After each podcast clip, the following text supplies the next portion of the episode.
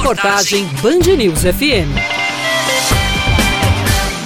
Sete mandados de busca e apreensão são cumpridos em João Pessoa e Patos. Os alvos da quinta fase da Operação Recidiva foram os escritórios de contabilidade do economista Iramilton Sátiro. Segundo as investigações da Polícia Federal e da Controladoria Geral da União, o proprietário teria recebido mais de 15 milhões de reais de prefeituras paraibanas em 10 anos. Mesmo já tendo sido alvo por duas vezes em outras ações, Iramilton disse estar surpreso com essa apreensão. Fui surpreendido logo na minha residência, né? Mas depois tomei pé do, da operação, que se tratava de uma operação da operação rescindiva, que foi há vários anos atrás, e o inquérito ainda corre em sigilo de justiça e foi feita essa busca e apreensão porque eu trabalho com várias prefeituras do estado. Então, nada mais correto eles virem atrás de colher algumas provas. Então, estamos à disposição. A primeira vez foi na Operação Dublê, em 2012. Ainda no mesmo ano, a empresa foi uma das investigadas na Operação Pão e Circo. Pão e Circo foi mais light. Agora a outra Dublê foi pesada porque vasculharam minha vida. Mas, graças a Deus, passei por todos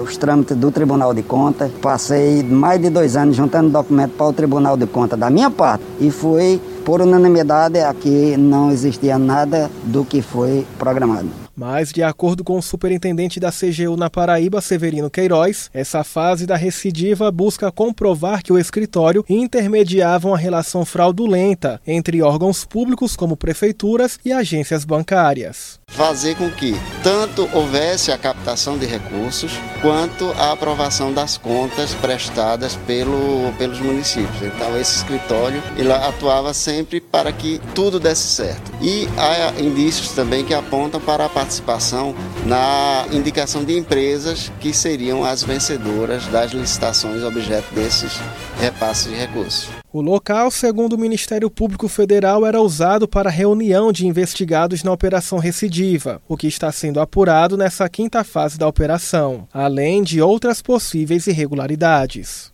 Cada fase da operação, ela em tese é independente. Então, a recidiva ela está entrando agora e o, o objetivo é comprovar a participação é, potencialmente ilícita desse escritório na liberação de recursos, assim como na aprovação de prestações de contas. Agora o material vai passar por uma análise criteriosa na Polícia Federal para depois ser encaminhado ao Ministério Público para continuar com os desdobramentos e possíveis prisões.